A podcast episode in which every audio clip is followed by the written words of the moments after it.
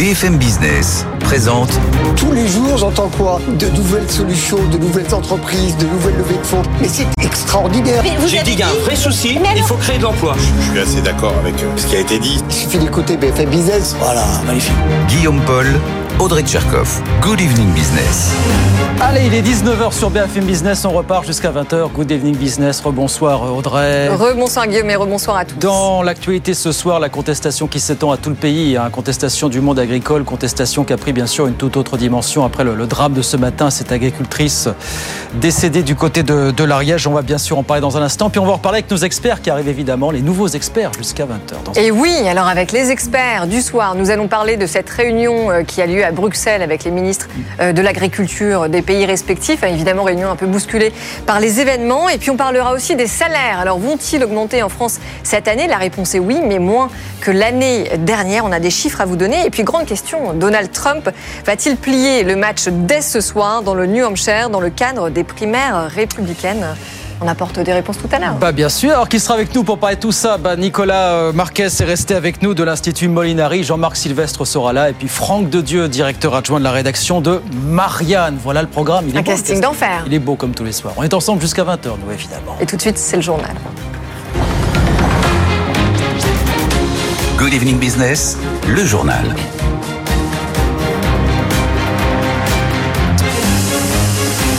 Donc la mobilisation des agriculteurs qui se poursuit au lendemain de la réunion hier soir entre Gabriel Attal et les dirigeants des principaux syndicats euh, agricoles. Les barrages, euh, se multiplient à travers tout le pays, mais Gabriel Attal l'a redit tout à l'heure à l'Assemblée, il veut donner un maximum de réponses le plus vite possible aux agriculteurs. Écoutez. Il y a des enjeux de très court terme sur le versement des aides qui sont dues à nos agriculteurs face aux catastrophes qui sont euh, survenues.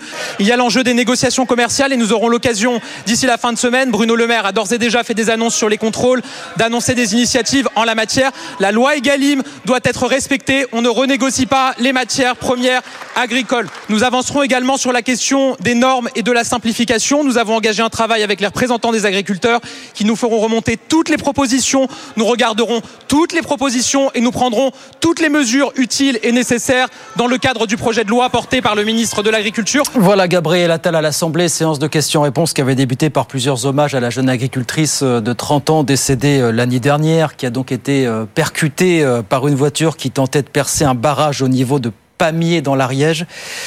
Son mari et sa fille qui se trouvaient à ses côtés sont toujours hospitalisés ce soir. Le ministre de l'Agriculture, Marc Fesneau, qui devait être à Bruxelles donc pour un Conseil européen, s'est rendu euh, sur place. On va bien sûr euh, reparler largement jusqu'à 20h de la crise du monde agricole avec nos experts sur, sur BFM Business.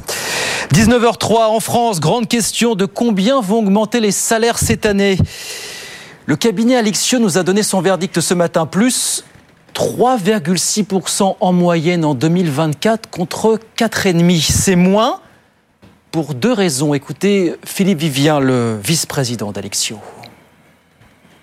On a vu arriver euh, au début de cette année, malgré tout, encore pas mal de tensions sociales. Souvenez-vous, hein, ces réformes des retraites, c'est com- compliqué au niveau national. Et signer un accord très important en février sur l'accord national interpro sur le partage de la valeur, qui était quand même un point important pour faire signer l'ensemble des, des- des organisations. Et on s'aperçoit à la rentrée que le deuxième semestre est moins bon économiquement dans les entreprises. Il y a moins de demandes d'embauche de la part des entreprises qui vont moins aller recruter que précédemment. Et le double phénomène qui était le phénomène d'une part inflation et d'autre part tension et pénurie sur les talents, sur le recrutement, qui ont fait augmenter significativement les salaires, bah, les deux phénomènes, euh, donc- bout à bout, Voilà, moins d'inflation et moins de tension sur le recrutement, ça fait des hausses de salaires qui seront moins élevées. Philippe Vivien avec nous ce matin sur BFM Business. Est-ce que c'est au patron maintenant que le quoi qu'il en coûte s'estompe de dernier le dernier coup de collier? Ça aussi, on en reparlera tout à l'heure à 19h30 avec, euh, avec nos experts. Et puis alors, ça se confirme et c'est une bonne nouvelle pour beaucoup d'entreprises. Le prix des matières premières va continuer à baisser cette année. La bulle continue de se dégonfler. C'est ce que prédit en tout cas la dernière édition du fameux rapport Cyclope, qui fait référence clairement dans ce domaine. Raphaël Couder. Du Du charbon au nickel, en passant par le maïs, le retour à la normale va se poursuivre sur les cours mondiaux des matières premières. Après une baisse historique de 14% en 2023, les prix devraient encore refluer de 6% cette année, selon Philippe Chalmin, le président de Cyclope. Nous avons nettoyé un certain nombre de bulles remontant à 2022. Ça va se poursuivre. Maintenant, il faut bien comprendre que euh, une partie de ces baisses est déjà inscrite dans les marchés. Donc, ce que nous anticipons beaucoup plus, c'est pour la plupart des marchés euh, un plancher mais un plancher qui risque d'être solide. Une tendance baissière qui devrait notamment s'observer sur les matières premières stratégiques pour la transition énergétique, comme le lithium ou le cobalt. La production de ces minerais va largement excéder la demande en 2024, ce qui devrait empêcher les prix de rebondir. Exception notable, le cuivre, selon le rapport, ce métal est amené à devenir la matière première la plus stratégique dans les années à venir, tant elle est indispensable à la fois pour l'électrification et pour la construction immobilière. Son prix pourrait continuer sa progression et retrouver le seuil des 10 000 dollars la tonne dans le courant de l'année. Voilà, bonne nouvelle, le prix des matières premières qui devrait baisser encore cette année. Et puis, autre bonne nouvelle, celui de l'énergie devrait aussi baisser encore au cours des deux prochaines années. Ça, c'est Emmanuel Vargon, la présidente de la commission de régulation de l'énergie, qui nous l'a dit tout à l'heure sur BFM Business. Écoutez. Pour l'année 2024, les prix sont plutôt orientés à la baisse et pour l'année 2025, les prix sont aussi plus bas, en tout cas que ce qu'on a connu en 2023. Après, euh, c'est le marché qui forme les prix et donc si on veut avoir une idée des anticipations, il faut regarder les prix de marché à moyen terme à 2026-2027. Ils se stabilisent aussi assez bas, mais il y a peu de volume. Donc ce pas des indications complètement solides. Le prix du gaz est aussi assez bas. Il a beaucoup baissé. Donc pour l'instant, on est vraiment dans une période dans laquelle on attend une détente des prix. Voilà, détente attendue sur les deux prochaines années. Emmanuel Vargon, qui était tout à l'heure avec Edwige Chevrillon sur BFM Business. 19h06, dans l'actualité des entreprises, gros rachat annoncé par Sanofi qui met plus de 2 milliards de dollars sur la table pour racheter une biotech américaine qui s'appelle Iniberix. Euh, c'est intéressant parce que Sanofi est en train d'enchaîner les rachats à tour de bras pour préparer au mieux son avenir. Hélène Cornet. Il y a les produits maison, mais il y a surtout la croissance externe pour assurer la compétitivité du groupe. Depuis son arrivée aux commandes de Sanofi, Paul Hudson en est à une douzaine d'acquisitions, la plupart focalisées sur des aires thérapeutiques porteuses, comme l'immunologie, l'oncologie ou l'inflammation. La période est propice, la valorisation des biotech s'est effondrée, elles deviennent plus accessibles. Or, ce sont elles qui mènent la plupart des études cliniques dans le monde, qui inventent les médicaments de demain. Sauf que Sanofi n'est pas seul à avoir cette stratégie, le laboratoire est forcé en parallèle de muscler sa recherche et développement en interne. L'objectif annoncé en décembre dernier est d'accélérer l'arrivée d'une douzaine de nouveaux traitements appelés à devenir de futurs blockbusters en 2030. Ils doivent prendre le relais du Dupixent qui subira la perte d'une partie de ses brevets. Une hausse des dépenses qui a d'ailleurs fait tiquer les investisseurs car elle va peser sur la rentabilité du groupe. Hélène Cornet, information BFM Business, ça va bouger chez Atos. D'après nos informations, le groupe va nommer dans les prochains jours deux administrateurs qui vont représenter en fait le premier actionnaire d'Atos, qui est le groupe OnePoint. Les deux personnes seront un, le fondateur de OnePoint lui-même, David Layani, deux, Hélène Lee Bouygues, OnePoint qui cherche, vous savez, à mettre la main sur les activités de transformation digitale d'Atos.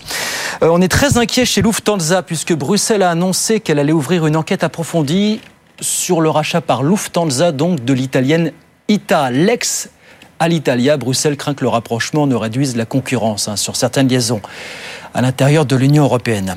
Et puis une start-up française dont on vous parle souvent, elle s'appelle Share MySpace. Elle vient de lever 10 millions d'euros.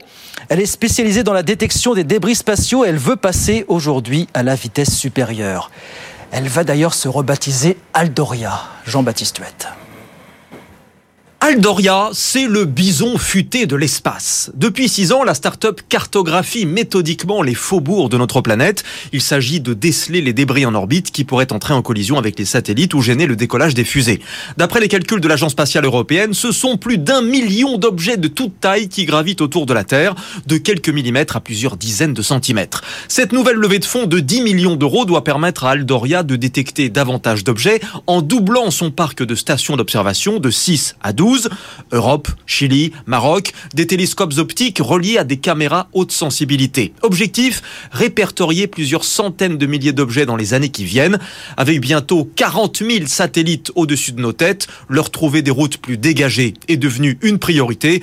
Dans l'espace, l'énergie libérée par un débris de 1 cm est 14 fois plus importante qu'un coup de fusil de chasse. Le bison futé de l'espace. Jean-Baptiste, avec nous sur BFM Business. 19h09. On retourne sur les marchés. Je vous rappelle la clôture à la Bourse de Paris. On a terminé en baisse ce soir sur euh, le CAC 40, moins 0,34%, 7388 points. Bonsoir Aude Kersulek. Bonsoir Guillaume. Comment ça se passe à Wall Street en ce moment, Aude? Bah, Wall Street n'est pas très en forme. On n'a aucune tendance hein, qui se euh, dessine depuis le début de séance. Les trois indices sont en ordre dispersé. Le Dow Jones redescend de son euh, piédestal les 38 000 points qu'il avait franchis pour la première fois hier. On est tout juste en dessous, hein, 37 850 points avec cette baisse donc de 0,4%. Côté valeur, les résultats continuent euh, de tomber aux États-Unis. Ils ne sont pas toujours bien accueillis. On a 3M, euh, l'entreprise hein, qui vend des euh, scotch notamment, qui fait état de prévisions de vente et de bénéfices sous les attentes des analystes. Donc forcément, ça ne plaît pas au marché. On perd 9,12% maintenant. Même ça s'accentue hein, depuis quelques minutes. Procter Gamble et Verizon, qui sont deux entreprises qui ont publié des bénéfices au-dessus euh, des attentes. Elle gagne un petit peu plus de 5%. Et puis United Airlines euh, qui euh, monte aussi de 7% parce que là aussi les attentes étaient meilleures que prévues pour le quatrième trimestre. D'autres résultats, notamment à partir de ce soir, ce sera déjà Netflix qui publiera après la clôture et puis d'autres grosses journées hein, puisque demain ce sera Tesla et Intel jeudi. Voilà donc les trois indices américains en ordre dispersé pour le moment. Merci beaucoup, Aude Karsulek, avec nous sur BFM Business. Il est 19h11, on revient avec Audrey Tcherkov dans un instant et nos experts. Beaucoup de choses ce soir, la contestation qui s'étend à l'ensemble du pays. Du côté du secteur agricole, les salaires qui vont augmenter cette année, mais moins que l'an dernier. Et puis la grande question des prochaines heures, Trump va-t-il tuer le match dans le cadre de la course à l'investiture républicaine? Tout ça, entre autres, jusqu'à 20h, bien sûr. À tout de suite. BFM Business présente Good Evening Business, les experts du soir. 19h15 sur BFM Business, les experts du soir vous parlent de la contestation paysanne qui n'agite pas que la France, hein, mais l'Europe entière. On est avec Franck Dedieu, directeur adjoint de la rédaction de Marianne. Bonsoir. Bonsoir. Jean-Marc Sylvestre, éditorialiste à Atlantico. Bonsoir. Et puis Nicolas Marquez, bien sûr, vous êtes euh, resté avec nous. Donc, cette mobilisation des agriculteurs et des agricultrices, elle se poursuit au lendemain de la réunion qui a eu lieu hier soir entre Gabriel Attal et les dirigeants des principaux syndicats agricoles qui se multiplient un peu dans tout le pays, mais Gabriel Attal l'a quand même rappelé à l'Assemblée. Il veut absolument euh, prendre des décisions rapides pour répondre euh, aux revendications. Écoutez le Premier ministre. Il y a des enjeux de très court terme sur le versement des aides qui sont dues à nos agriculteurs face aux catastrophes qui sont euh, survenues.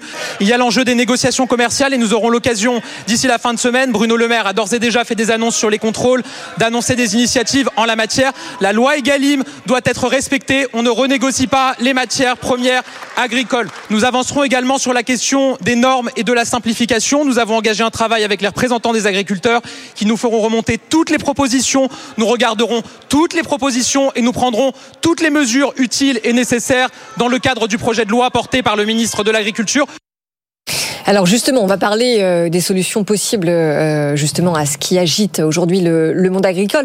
Mais je rappelle que ce qui se passe, que cette colère euh, que l'on vit en France, on la vit un peu partout en Europe, de la Pologne à l'Allemagne, en passant par la Roumanie, par les Pays-Bas, et que globalement, ce sont toujours les mêmes sujets qui reviennent sur la table, c'est-à-dire les normes qui s'empilent, et puis des dépenses qui augmentent, et face à ça, des revenus qui baissent. Pourquoi est-ce que on pourrait croire ce discours du gouvernement aujourd'hui qui nous promet un choc de simplification alors que ce n'est pas un problème nouveau et que ce choc de simplification, on nous le promet depuis longtemps. Jean-Marc. Oui, bien sûr, c'est pas pas un problème nouveau, mais c'est un problème nouveau par rapport à l'échéance électorale. C'est que euh, tous ces pays qui euh, euh, ont des manifestants, manifestations agricoles, sont des pays qui vont voter aux élections européennes et qui s'interrogent pour savoir si au Parlement européen, il va y avoir des députés qui auront euh, finalement une visibilité et une connaissance exacte du terrain agricole, parce que le terrain agricole, il est très compliqué,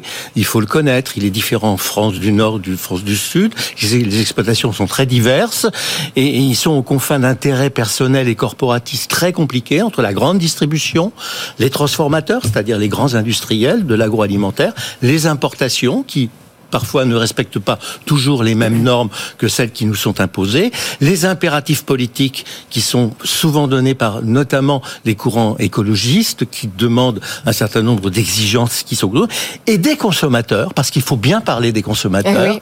qui en dernier ressort ont du mal à payer le vrai prix d'une d'une viande de qualité ou d'un produit agricole de qualité. Ils exigent de la qualité, ils comprennent que euh, les agriculteurs sont dans une situation difficile, dans une situation douloureuse. Ils adorent les agriculteurs au moment des, de la- du salon de l'agriculture. On va voir les enfants. C'est comme mois. si on allait à- à- dans, dans- dans un parc d'attractions.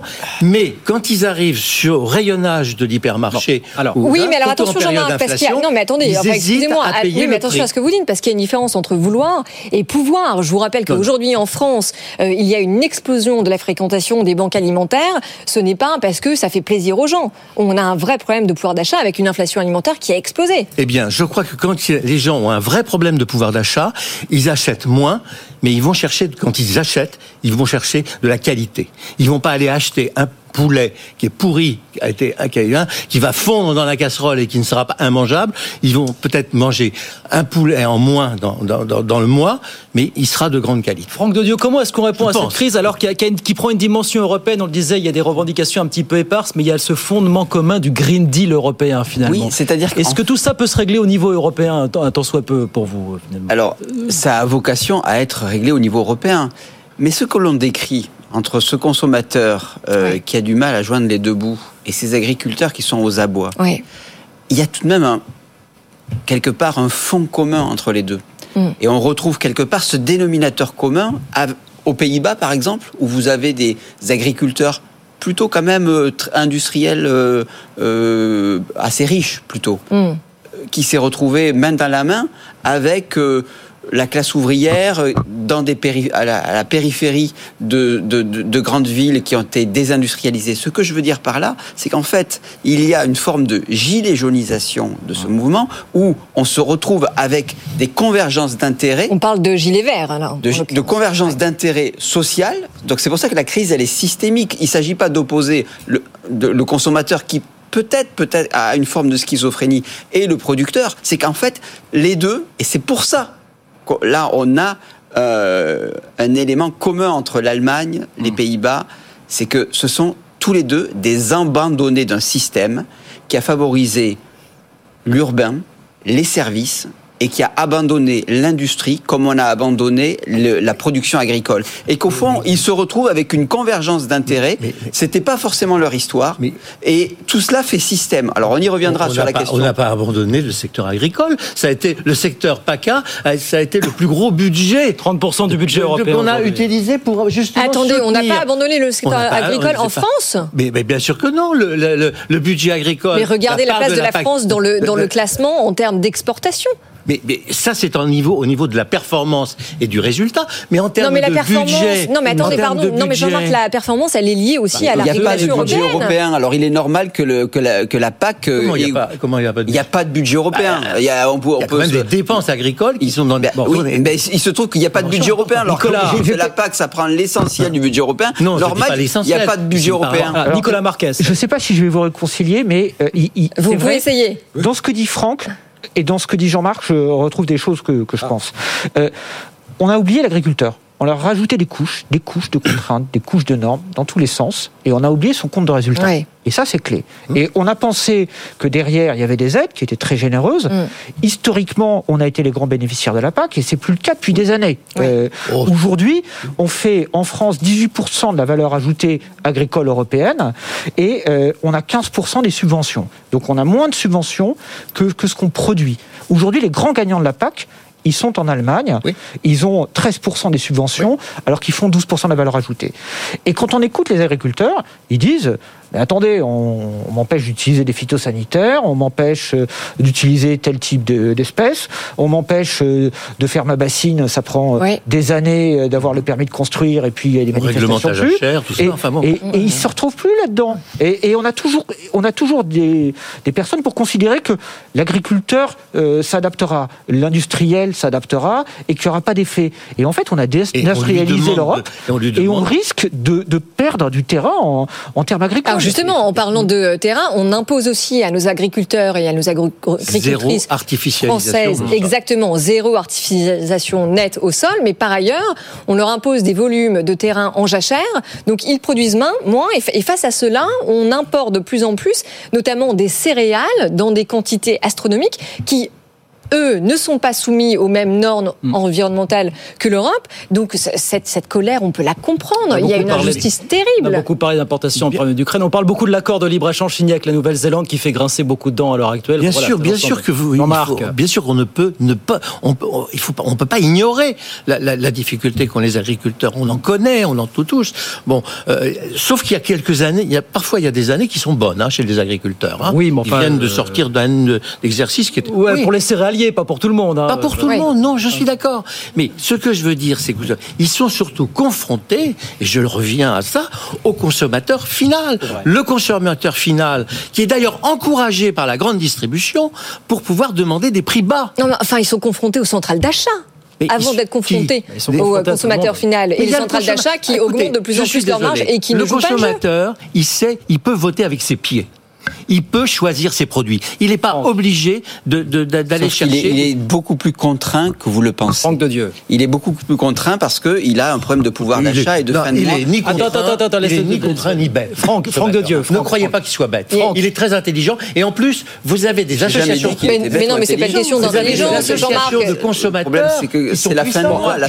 Franck de Dieu, Franck de- Les faits sont les Attends, Jean-Marc, attends, Jean-Marc, consommateurs, laisse- elles laisse- existent. laisse-te parler. 50 millions de consommateurs, il existe. C'est un très beau journal. Le vôtre est bien, mais 50 millions de Bon, consommateurs, allez, 60 allez, millions de Franck. Franck, Il Franck la parole. de Dieu. Non. si je peux me Franck a permettre. la parole. Allez. Moi, je, je pense qu'il y a, en fait, quand je vous écoutais parler, notamment dans vos questions, on est face à deux formes de concurrence déloyale. Et Oui. là, on va être à peu près tous d'accord là-dessus. Ah. Une concurrence déloyale sur le plan environnemental et réglementaire entre les pays membres de l'Union européenne et l'extérieur, où Ouais. effectivement il y a un problème d'inadéquation euh, avec des, des contraintes euh, environnementales qui ne sont pas les mêmes, mais il y a aussi une concurrence déloyale au sein même de l'Union européenne. Et cette concurrence déloyale, c'est quand même le coût du travail. Ouais. C'est-à-dire que moi, on a fait des enquêtes sur les fraises euh, à, à Marianne.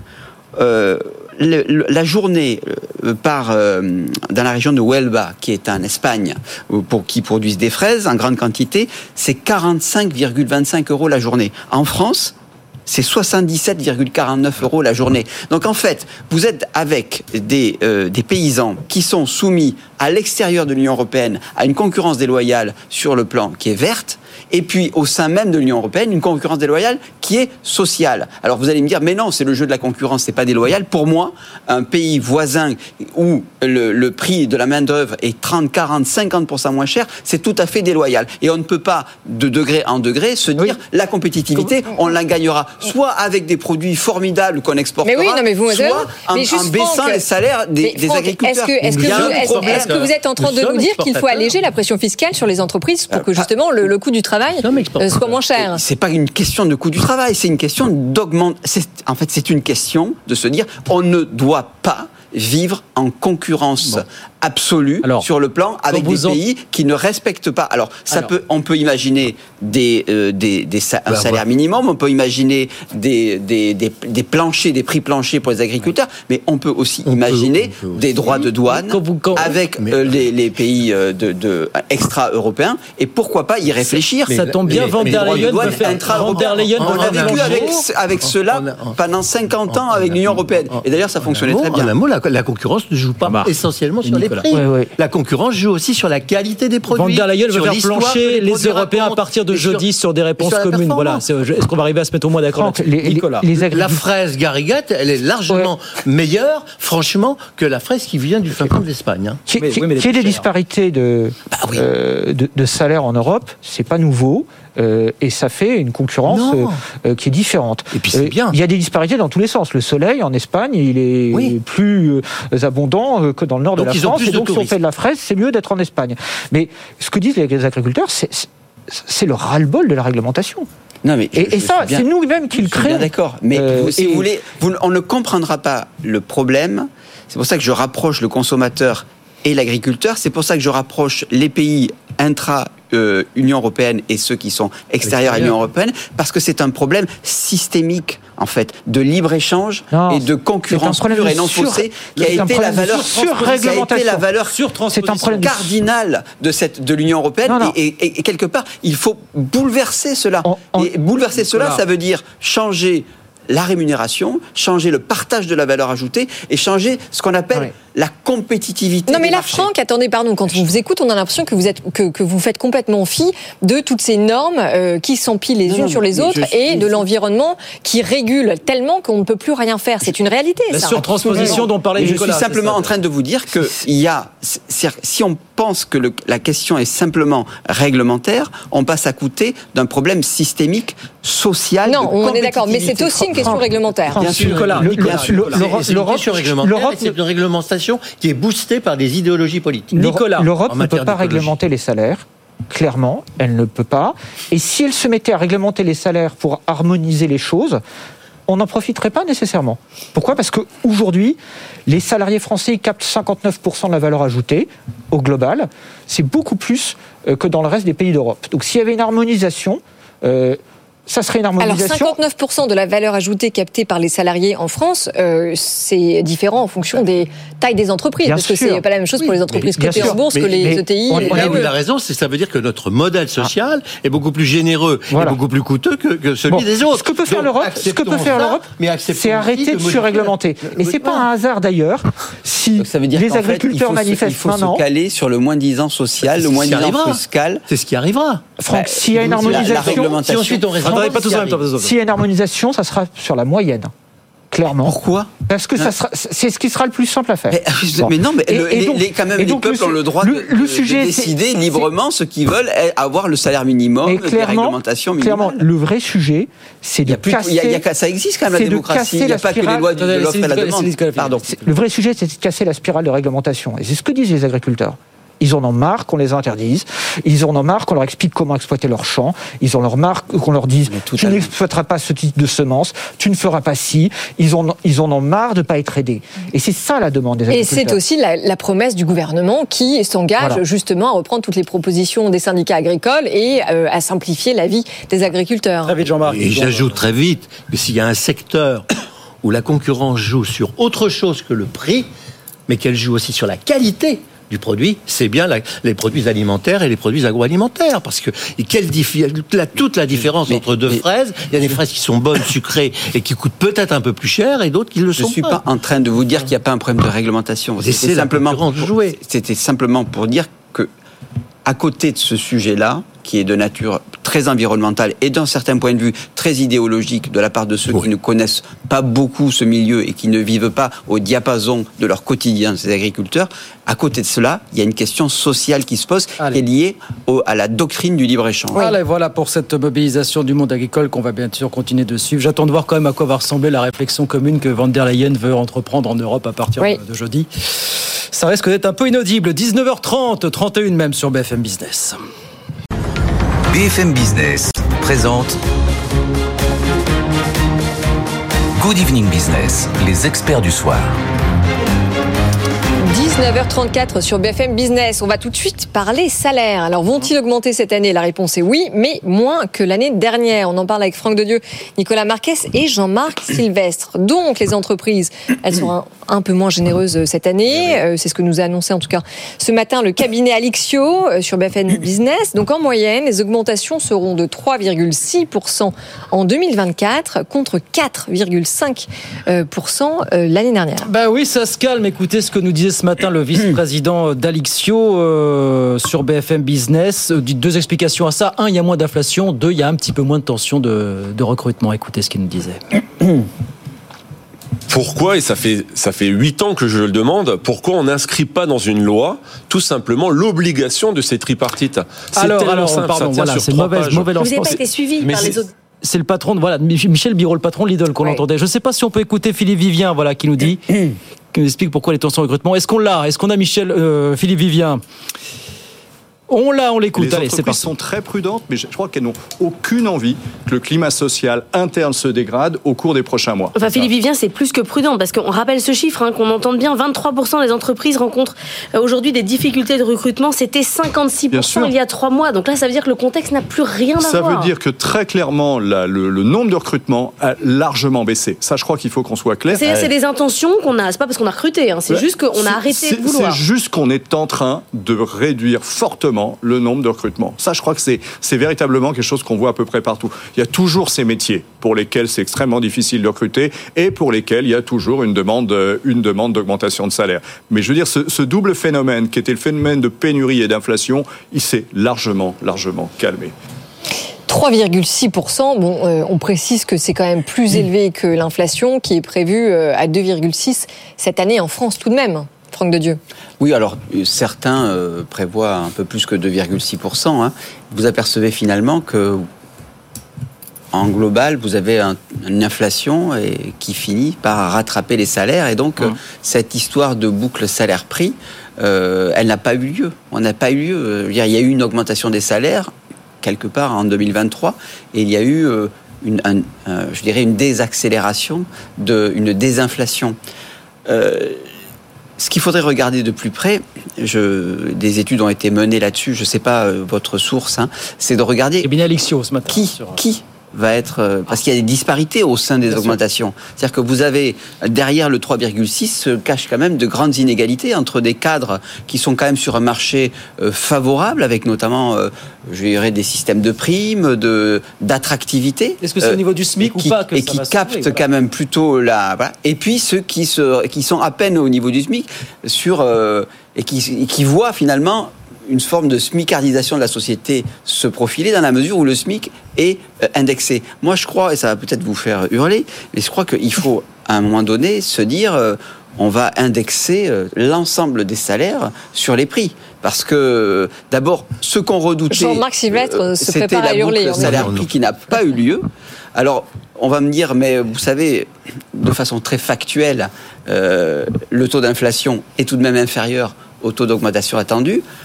Si demain, on a, comme c'est le cas aujourd'hui, des baisses de productivité euh, sur lesquelles on pourra revenir, mais euh, qui amènent à embaucher et à embaucher des, plutôt des populations mal formées, qui, ont des, qui ne sont pas très productives, et d'autre part qu'il y a une sorte de ralentissement économique avec des baisses de, de- de- d'emplois et d'embauches, et bien à ce moment-là, on va avoir peut-être une augmentation de l'inflation liée à l'énergie, parce que 2024 s'annonce quand même sur ce front euh, pas, très, euh, pas très rassurant, et puis une baisse de l'augmentation de, des salaires, de sorte que l'inflation va finir par obérer sauf le que, pouvoir d'achat. Quand même, et euh, je pense que, que Jean-Marc va, va corroborer ce que je veux dire. On reste sur des niveaux euh, qui sont très élevés par rapport euh, à ceux d'avant, parce que les salaires n'ont évolué que de 0,6% en moyenne par an entre 1996 et 2018. Et ce qu'il faudrait d'ailleurs prendre en compte, c'est la revalorisation des salaires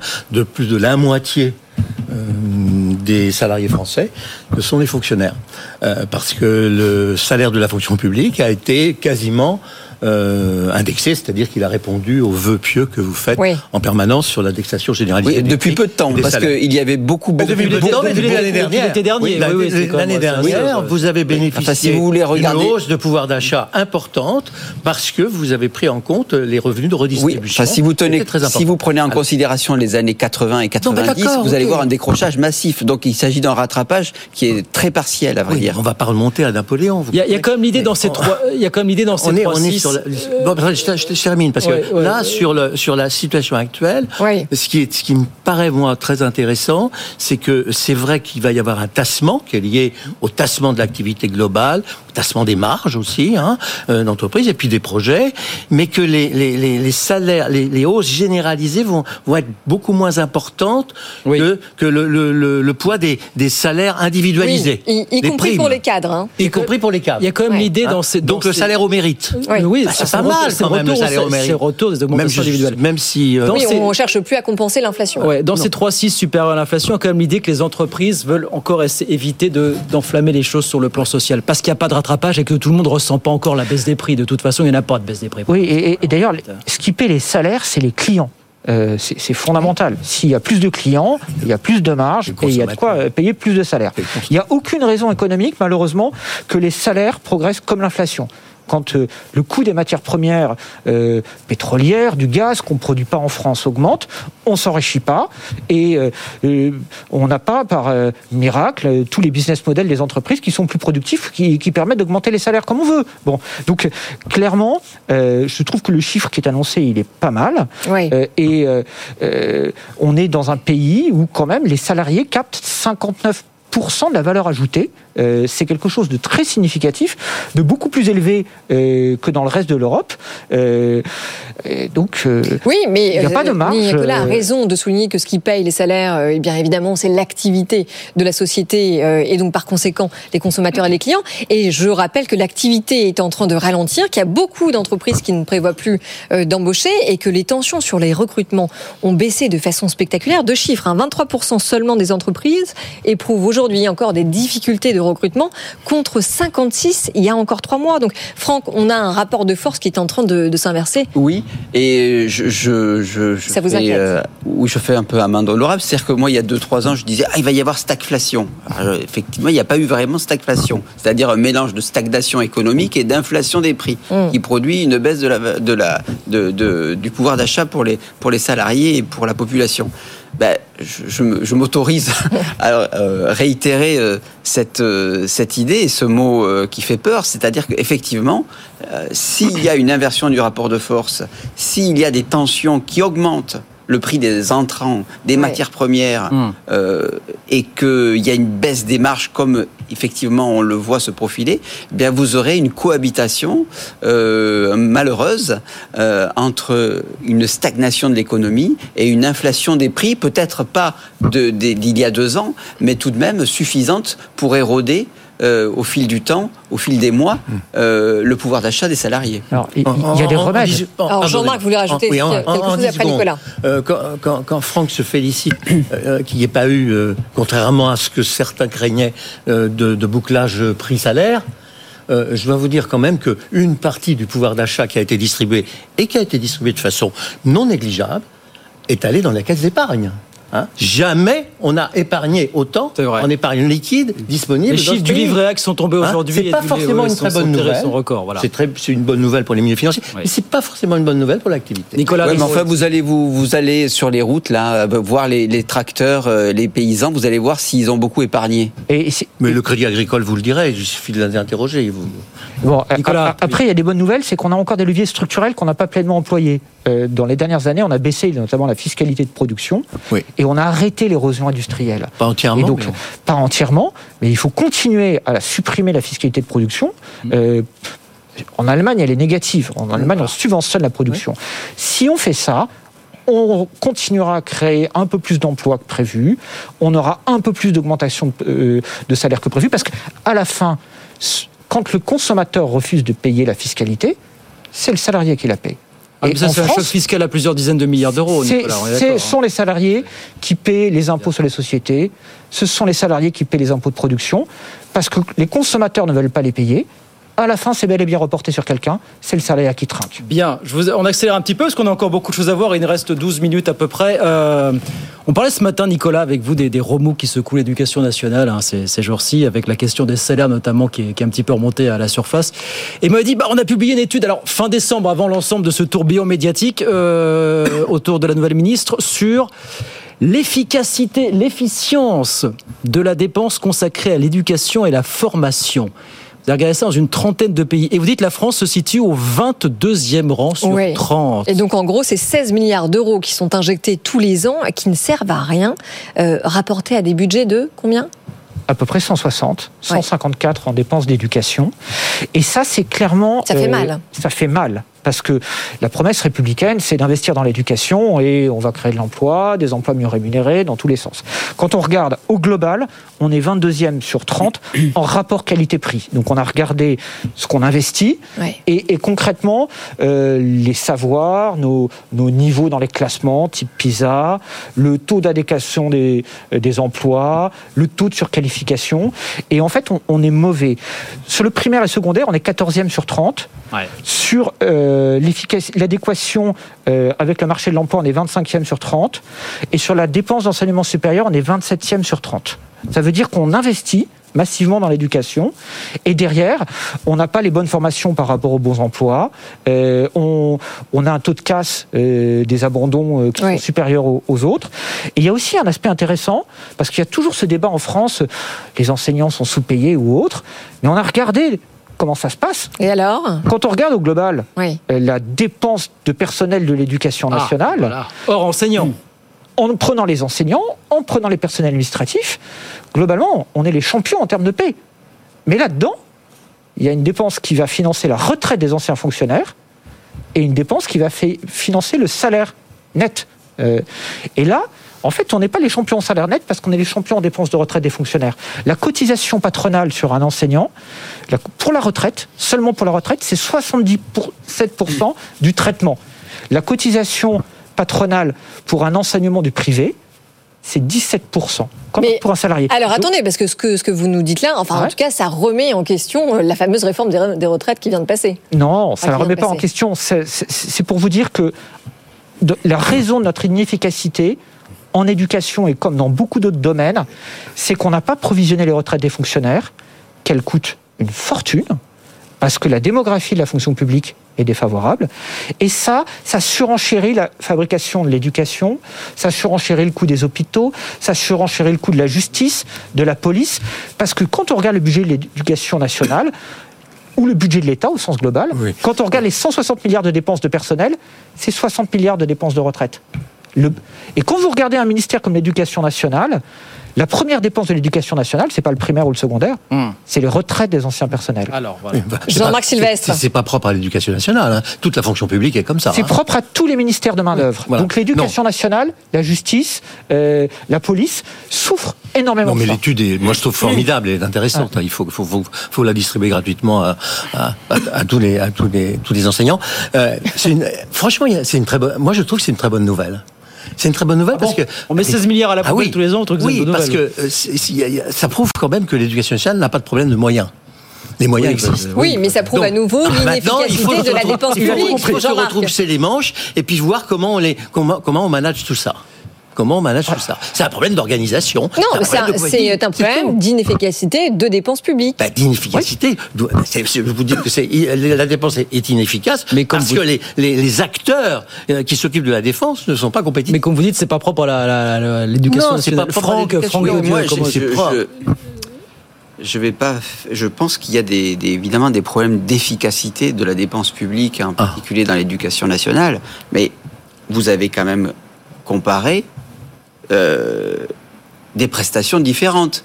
D'un d'un côté, des pays où il n'y a pas, où il y a une retraite par capitalisation, vous n'avez pas cette dépense pour le professeur, et d'un autre où il y a une, une retraite par répartition. Donc vous comparez de, des prestations différentes. Parce que tous les pays ne sont pas obligés de faire les mêmes Mais erreurs. Non, mais- je suis Mais non, mais vous ne comparez pas, le, le- ça n'a rien à voir avec le niveau des élèves intrinsèques. Si vous comparez, le, vous prenez le coût de retraite d'un enseignant et que dans un pays il n'y a pas, il y a une retraite qui n'est pas par répartition, vous comparez des prestations différentes. Après, c'est un choix, c'est un choix politique, c'est pas un choix économique. Moi, je, je veux, je veux pas rentrer sur la méthodologie, mais je pense qu'il y a- quand même un problème de comparaison dans les prestations. Deuxièmement, ça ne veut pas dire que tout va bien, Madame la Marquise. Évidemment que non. Je pense qu'on peut mettre en équation, euh, par des courbes d'efficience euh, sous, euh, graphique Excel, etc. Je pense qu'en amont, il y a un problème de savoir quelles sont les, le- les méthodes pédagogiques qui aujourd'hui signent quand même une forme de défaite. Et je pense par exemple à tout ce qui est ces courants pédagogiques où Oui. on ne faisait pas, où on faisait de l'élève le, le- le centre de, de centre de tout, où il n'y avait pas une logique de transmission des savoirs. Et moi, je veux bien parler de, de, de, de- de- de- de- de- du salaire des profs, mais enfin, je pense que la, la question de l'inefficacité euh, de, de l'éducation. Elle se pose en amont sur les modalités de, de transmission et sur quelque part, elle est presque idéologique à vrai dire. Très rapide. Oui. et puis on- Nicolas Marquez. Il y a un bon exemple, c'est les Pays-Bas. Parce que les Pays-Bas, ils ont une meilleure adéquation entre la formation et l'emploi. Euh, il y a beaucoup moins de décrocheurs. Et ils ont aussi euh, de la capitalisation pour les enseignants, ce qui fait que les enseignants sont mieux payés et ont de très belles retraites aux Pays-Bas. Capitalisation ou répartition? Capitalisation. Et, et- étrangement, les pays qui savent bien calculer, qui savent bien regarder le rapport qualité-prix de l'investissement éducatif qu'ils font, ils font tous les bons choix. Aux Pays-Bas, ils ont développé l'apprentissage depuis des années. Ils ont développé des parcours d'excellence. Pendant que nous, on disait, on va mettre 80% d'une classe d'âge au bac, ça, ça sera merveilleux. Aux Pays-Bas, ils ont développé des fonds de pension. Ça permet d'avoir des enseignants qui sont mieux payés, qui ont des salaires nets plus élevés. Ça permet d'avoir des retraités qui sont mieux payés. Et donc, clairement, nous, on a une défaillance sur. C'est intéressant quand même, Franck, de s'inspirer des bonnes pratiques qu'il y a Non, mais euh, ailleurs. Et je rappelle je que le trio vous- de vous tête, êtes- c'est l'Irlande, l'Estonie et les Pays-Bas. hein. Donc, Vous êtes en train de postuler qu'en fait, le niveau des élèves de néerlandais dépend de la forme de la retraite. Non, Ça doit y je, compter. je- je dis que par hasard, Dans vos équations, Oh, ça les, compte Puisque oh, vous les pouvoirs publics aux, Pays-Bas ont fait tous les bons choix. Ils ont des élèves mieux formés, ils ont du chômage moins élevé, ils ont des enseignants mieux payés. Et, et Et les ils savent optimiser, ils savent calculer. Nous, on ne sait plus Non, mais calculer. c'est vrai que si Et on, au dégringole dans PISA. PISA, voilà, on en retrouve pareil mais le, le on même retrouve trio de la même chose. Mais je suis bien d'accord pour dire qu'il y a un problème. Mais Ah. je, je dis que la, la- la méthode strictement économique et financière de répartition des dépenses, ça me semble étrange Allez. de prendre en considération la retraite des, des enseignants. Voilà pour l'éducation nationale. Pour la paye. Voilà C'est dans le budget. C'est dans le budget de l'éducation nationale. c'est fait poste. partie des dépenses. Il faut qu'on avance. Voilà pour l'éducation 30% de la dépense d'éducation nationale, Il nous reste 5 minutes. On n'aura pas le temps de parler de Donald Trump. Ah, si, tiens, tour de table. parle- 30 secondes. Pronostic. Va- euh, Va-t-il plier le match ce soir dans le, dans le New Hampshire euh, dans le cadre de l'investiture républicaine? Oui ou non, Audrey? Tiens, allez. Ah non, moi je dis que rien n'est plié, que euh, l'opposante en tout cas euh, me semble très solide. Euh, Jean-Marc, oui ou non Va-t-il plier le match non, ce non, soir? c'est pas non, pas non, non. L'opposante, effectivement, est Ok. intéressante. Franck, pour cela vous dit, il y a alors moi, tellement je, de démagogie je- dedans. Je pense que quand même, si c'est pas ce soir, ça sera un autre Ce soir, sera le Super puisque, Tuesday en mars, effectivement. Et mais juste pour dire que quand même l'enjeu qui se profile, c'est de savoir est-ce que ces 12, 15, 20% qui iront euh, vers la candidate seront une fois même qu'elle sera vaincue, est-ce que lors de la vraie élection ces gens qui se retrouvent quand même plutôt pour des restrictions budgétaires et une forme de, je dirais, de, de, de logique de démocratie libérale classique, iront voter Trump. Bien, Nicolas, sûr. oui, non Je pense comme soir Franck Disons que si vraiment. c'est pas ce soir, c'est un prochain soir. Ça sera au Super Je plié. rappelle quand même que Nikki Haley a pour le moment gagné toutes les élections auxquelles elle s'est présentée. C'est vrai, c'est vrai. Oui, mais elle a un énorme retard On va dans les sondages. ça. On va suivre ça évidemment. Allez, quelques minutes pour euh, ce qu'on appelle l'extra time, vos humeurs du soir. Coup de cœur, coup de gueule, c'est parti. Jean-Marc Sylvestre, allez, 30 secondes. Faut que je parti. commence Oui, Et il 30 faut pas secondes. dépasser. 30 30 secondes. secondes. C'est parti. Moi, j'ai un coup de cœur pour Sandrine Rousseau. Oula, Oula, je vais oui. tomber de ma chaise. Assis. oui. Sandrine Rousseau et sa réflexion sur la, son analyse en tant qu'économiste, puisqu'elle a rappelé qu'elle était économiste. Oui, sûr. vrai, un doctorat d'économie, euh, maître assistante à Lille, euh, sur la, la- la démographie, sur la baisse de la natalité. En disant que c'était une très bonne nouvelle, etc., etc. Bon, de son point de vue d'écologiste, je la comprends. C'est vrai qu'on on, est, on, on est trop nombreux, il n'y a pas assez de ressources. Donc, euh, dans une optique et une logique de décroissance, la décroissance, ça, ça va. Ok. Mais elle aurait dû, elle aurait dû penser à la retraite, la retraite des autres. Ah. Donc il faut qu'elle opte, Donc vous êtes et elle va opter pour les d'accord. fonds de pension. Donc c'est un Ah, donc on y revient. cœur à quoi Voilà. Franck de Dieu. 30 secondes, Franck, c'est parti pour vous. Alors moi, c'est à partir d'un papier que j'ai lu sur euh, dans euh, l'Humanité Magazine qui a euh, titré euh, Le bluff du Made in France. Pour les voitures électriques. Et effectivement, ils ont regardé euh, les 13 modèles euh, vendus par Renault et Stellantis en regardant où c'est que ça a été Et produit. alors? Eh bien, en fait, vous avez que 4 modèles sur 13 Et voilà. qui sont produits en France. Et je trouve, alors, ils sont produits effectivement en Europe, mais dans des pays qui sont très décotés, dont la main-d'œuvre est très décotée. et donc, je pense que là, il y a aussi un problème déloyal avec euh, tout cela financé par l'État. Forcément, on a fermé la porte aux véhicules chinois, on a tout fait pour. Voilà. C'était le coup de gueule, coup de gueule pour le coup de Franck de Dieu. Nicolas Marquez, un coup de cœur ou un coup de gueule Alors c'est un coup de gueule, c'est sur la taxonomie européenne. Euh, c'est ce texte qui a fait qu'on a eu du mal à financer le nucléaire, on a toujours du mal, et maintenant on a du mal à financer tout ce qui est l'armement. Euh, vous savez, ce- cette industrie dont on redécouvre l'intérêt dans une Europe qui a connu la paix, mais euh, qui a la guerre aux frontières. Et donc c'est un peu comme les agriculteurs dont on parlait euh, tout à l'heure. À force de surréglementer dans tous les sens et de mal réglementer, on se crée des problèmes au lieu de se créer des, des solutions. Et voilà, ça c'est dit. L'Europe dans toute sa splendeur, finalement, une fois de plus. Voilà. Dans toute sa splendeur. Il a fait moins que 30 30 secondes, Nicolas. Oui. Ah, mais on arrive petit à petit à les, à les domestiquer. hein. Voilà, 30 secondes, votre humeur du soir. Coup de gueule, coup de gueule, c'est tous les soirs. À la fin du débat des experts sur BFM Business. Et ben, c'est terminé, 19h55. Merci beaucoup, messieurs, d'être venus ce soir. Et à très vite, avec plaisir. Franck de Dieu, directeur adjoint de la rédaction de Marianne. Nicolas Marquez, directeur général de l'Institut économique Molinari, qui était avec nous depuis 18h30. Merci, Nicolas.